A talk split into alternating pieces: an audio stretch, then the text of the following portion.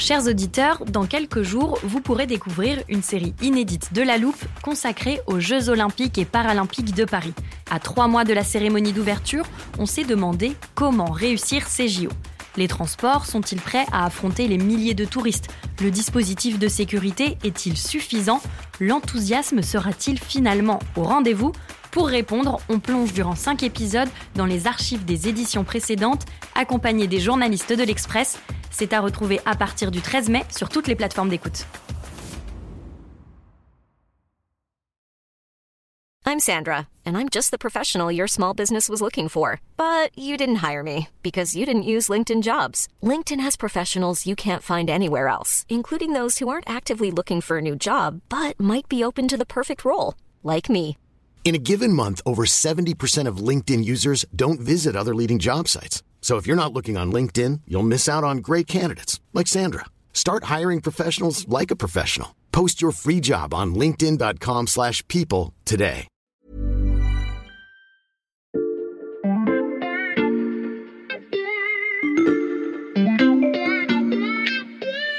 Salut, c'est Margot Lanuzel. Cette semaine dans La Loupe, je vous propose d'écouter ou de réécouter notre série sur l'histoire de l'Ukraine. On vous souhaite de très belles fêtes et une bonne écoute. À ce stade de notre série sur les grandes étapes de l'histoire ukrainienne, vous avez déjà compris que la vision de Vladimir Poutine a du plomb dans l'aile. Pour rappel, cette vision, c'est celle où l'Ukraine aurait été créée par la Russie et n'aurait pas de récit national propre. Or, ce passé ukrainien existe, nous vous le racontons au travers de quatre personnages emblématiques. On a déjà ouvert notre livre d'histoire au chapitre du Moyen Âge avec le roi Danilo, puis à la fin du XVIIe siècle en vous présentant l'Hetman Ivan Mazepa. Après ces deux portraits, on continue d'avancer sur la frise chronologique et si vous avez écouté les deux premiers épisodes, vous savez qui est avec moi en studio. Bonjour Yaroslav Lebedinsky. Bonjour Margot. Je vous présente à nouveau avant qu'on commence. Vous êtes historien, professeur à l'INALCO, spécialiste de l'Ukraine. Alors si on reprend notre livre d'histoire, je rappelle que vous l'avez préparé spécialement pour nous, il n'est pas en librairie. À quelle page on l'ouvre aujourd'hui? Nous nous rapprochons de notre époque et nous allons nous intéresser au début du XXe siècle, plus précisément à la Révolution de 1917. Et nous allons y retrouver euh, de façon surprenante ce titre d'Hetman dont nous avons parlé hier. Eh ben c'est parfait, on est au bon chapitre. Épisode 3, Pavlo Skoropadsky, le nationaliste qu'on n'attendait pas.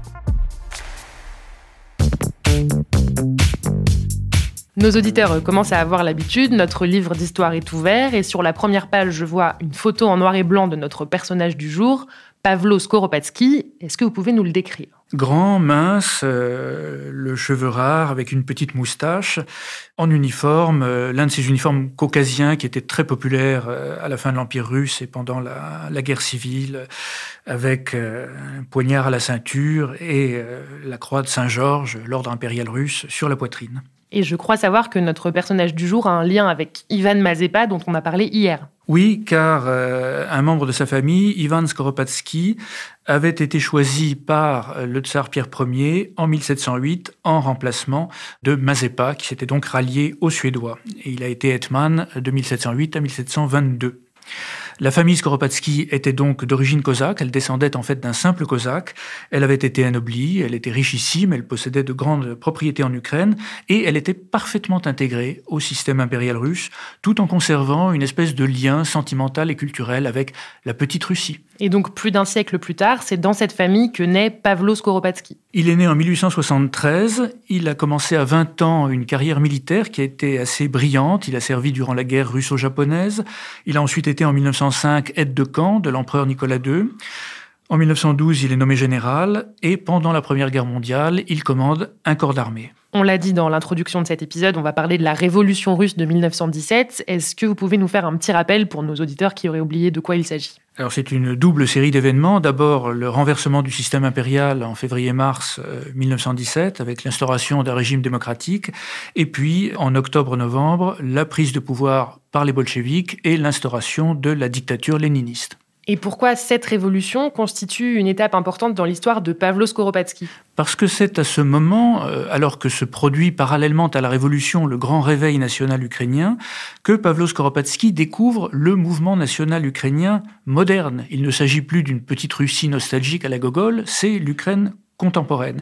Et à ce mouvement, il se rallie de la façon la plus surprenante. Mais les dirigeants, qui sont en majorité socialistes du nouvel État ukrainien, se méfient de lui et ils l'écartent en décembre 1917. Ce nouvel État ukrainien est rapidement vaincu par la Russie bolchevique, qui ne peut évidemment pas laisser échapper l'Ukraine pour des raisons à la fois politiques et économiques, et elle est sauvée par les Allemands et les Austro-Hongrois, avec qui elle conclut une paix séparée à Brest-Litovsk le 9 février 1918. Les Allemands et les Austro-Hongrois remettent en selle euh, le gouvernement ukrainien euh, indépendant au printemps 1918, mais ce gouvernement très vite s'aliène ses nouveaux protecteurs par ce qu'on peut appeler son amateurisme et son incapacité à remettre de l'ordre dans le pays et à faire repartir l'économie. Donc c'est une nouvelle chance qui se présente pour Pavlo Skoropadsky. Oui, il fédère une opposition conservatrice qui est à ce moment-là euh, assez forte toute une partie de la population est mécontente en fait du gouvernement socialiste.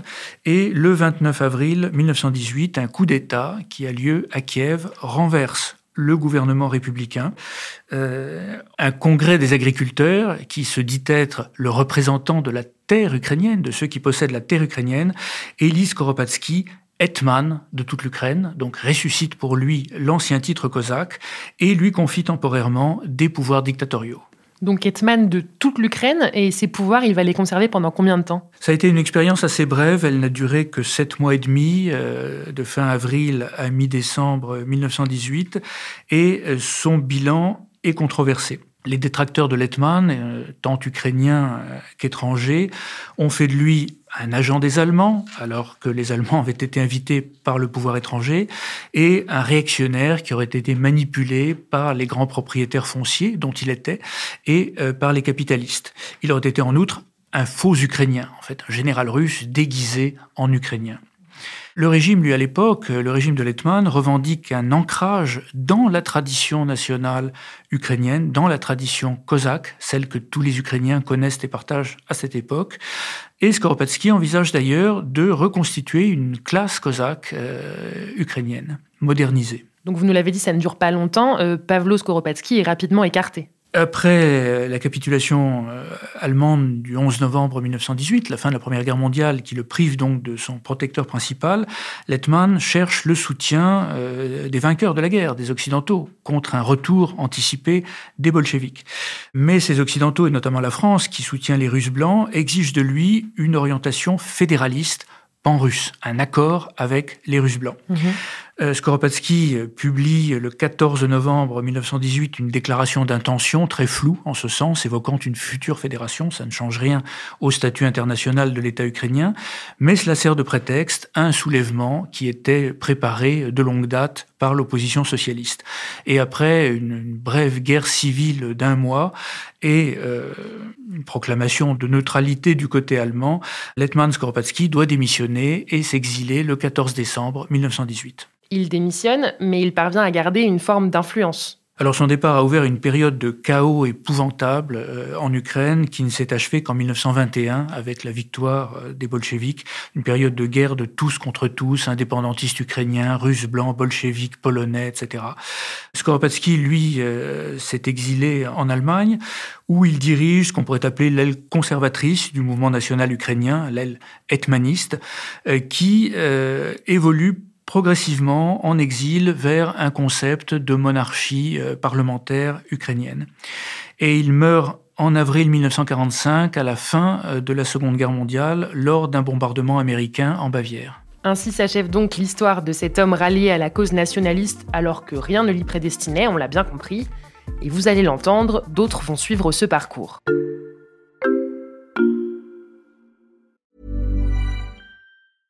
I'm Sandra, and I'm just the professional your small business was looking for. But you didn't hire me because you didn't use LinkedIn jobs. LinkedIn has professionals you can't find anywhere else, including those who aren't actively looking for a new job but might be open to the perfect role, like me.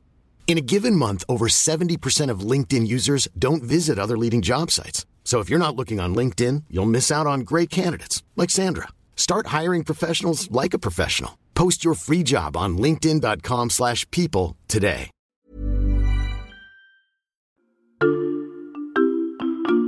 Vous l'avez dit, Yaroslav Lebedinsky, cet hetman de toute l'Ukraine a divisé quand il était à la tête du pays. Il a ensuite été écarté du pouvoir. Finalement, quelle trace a-t-il laissé dans l'histoire de l'Ukraine? J'ai évoqué les critiques qui lui ont été euh, adressées. Du côté ukrainien, aujourd'hui, les historiens et certains hommes politiques actuels insistent plutôt sur l'œuvre tout à fait extraordinaire qui a été réalisée en très peu de temps. C'est-à-dire? C'est-à-dire que euh, Skoropadsky a obtenu la stabilisation économique du pays, il a présidé à la création d'institutions administratives, diplomatiques, militaires avec une armée, judiciaire, financière, et j'insiste beaucoup là-dessus, culturelles et pédagogiques, car ces questions, à l'époque, ont une grande importance pour l'affirmation euh, de l'identité ukrainienne. Une académie des sciences a été euh, fondée, deux universités ukrainiennes ont été ouvertes, un chœur national, un orchestre symphonique ont été créés. Donc une œuvre véritablement remarquable dans ces délais. Donc Pavlo Skoropadsky a marqué son époque politiquement et culturellement. Est-ce qu'aujourd'hui ça reste un personnage controversé? Les controverses subsistent et d'ailleurs c'est très bien, c'est l'essence même de l'histoire, mais il a connu euh, durant les dernières décennies une réhabilitation assez complète euh, en Ukraine. Une loi de 2015 le range d'ailleurs parmi les combattants pour l'indépendance de l'Ukraine au XXe siècle, dont il y a bien entendu une, longue liste. Et ce qui est intéressant, c'est qu'il a été cité comme un modèle fréquemment par deux présidents euh, ukrainiens, euh, Viktor Yushchenko, qui a présidé de 2005 à 2010, et Petro Poroshenko, président donc entre 2014 et 2019. Donc Pavlo Skoropadsky est réhabilité et son évolution d'un milieu très éloigné de la politique jusqu'aux plus hautes sphères du pouvoir en a inspiré d'autres. Je pense notamment à l'actuel président ukrainien Volodymyr Zelensky. On peut citer euh, Zelensky, bien sûr. On pourrait citer aussi euh, Yulia Tymoshenko, ancien Premier ministre, qui a mhm. eu un parcours assez, assez parallèle. Euh, et si Skoropadsky fascine aujourd'hui les Ukrainiens, c'est à cause donc de cette œuvre de construction étatique, mais aussi à cause de ce ralliement, de cette cause ukrainienne, de cette idée ukrainienne qui attire parfois les partisans les plus surprenants. Et on pourrait parler d'une espèce de syndrome de Skoropadsky le syndrome de Skoropadsky. C'est pas facile à dire, mais c'est passionnant. Merci beaucoup pour ce troisième portrait, Yaroslav Lebedinsky. Merci et à demain. Demain, on se retrouve donc pour notre dernier épisode. On avancera un tout petit peu dans l'histoire. Et l'on reparlera de rapports euh, ukraino-allemands et d'un personnage très instrumentalisé par la Russie de Vladimir Poutine. Après trois épisodes, vous faites le teasing vous-même, c'est parfait. Je rappelle que vos quatre récits sont à retrouver sur l'express.fr. Chers auditeurs, si cet épisode vous a plu, vous pouvez nous laisser des et des étoiles sur toutes les plateformes d'écoute, comme Castbox, Deezer ou Podcast Addict par exemple. Vous pouvez aussi vous abonner à la loupe pour ne rater aucun de nos podcasts chaque matin dès 6h.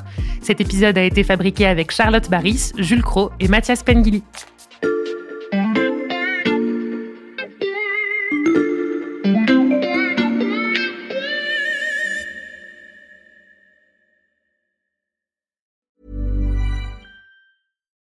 Normally, being a little extra can be a bit much, but when it comes to healthcare, it pays to be extra. And United Healthcare makes it easy with Health Protector Guard fixed indemnity insurance plans. Underwritten by Golden Rule Insurance Company, they supplement your primary plan, helping you manage out of pocket costs without the usual requirements and restrictions like deductibles and enrollment periods. So when it comes to covering your medical bills, you can feel good about being a little extra. Visit uh1.com to find the Health Protector Guard plan for you. Even on a budget, quality is non negotiable. That's why Quince is the place to score high end essentials at 50 to 80% less than similar brands. Get your hands on buttery soft cashmere sweaters from just 60 bucks, Italian leather jackets, and so much more. And the best part about Quince, they exclusively partner with factories committed to safe, ethical, and responsible manufacturing. Elevate your style without the elevated price tag with Quince. Go to quince.com slash upgrade for free shipping and 365 day returns.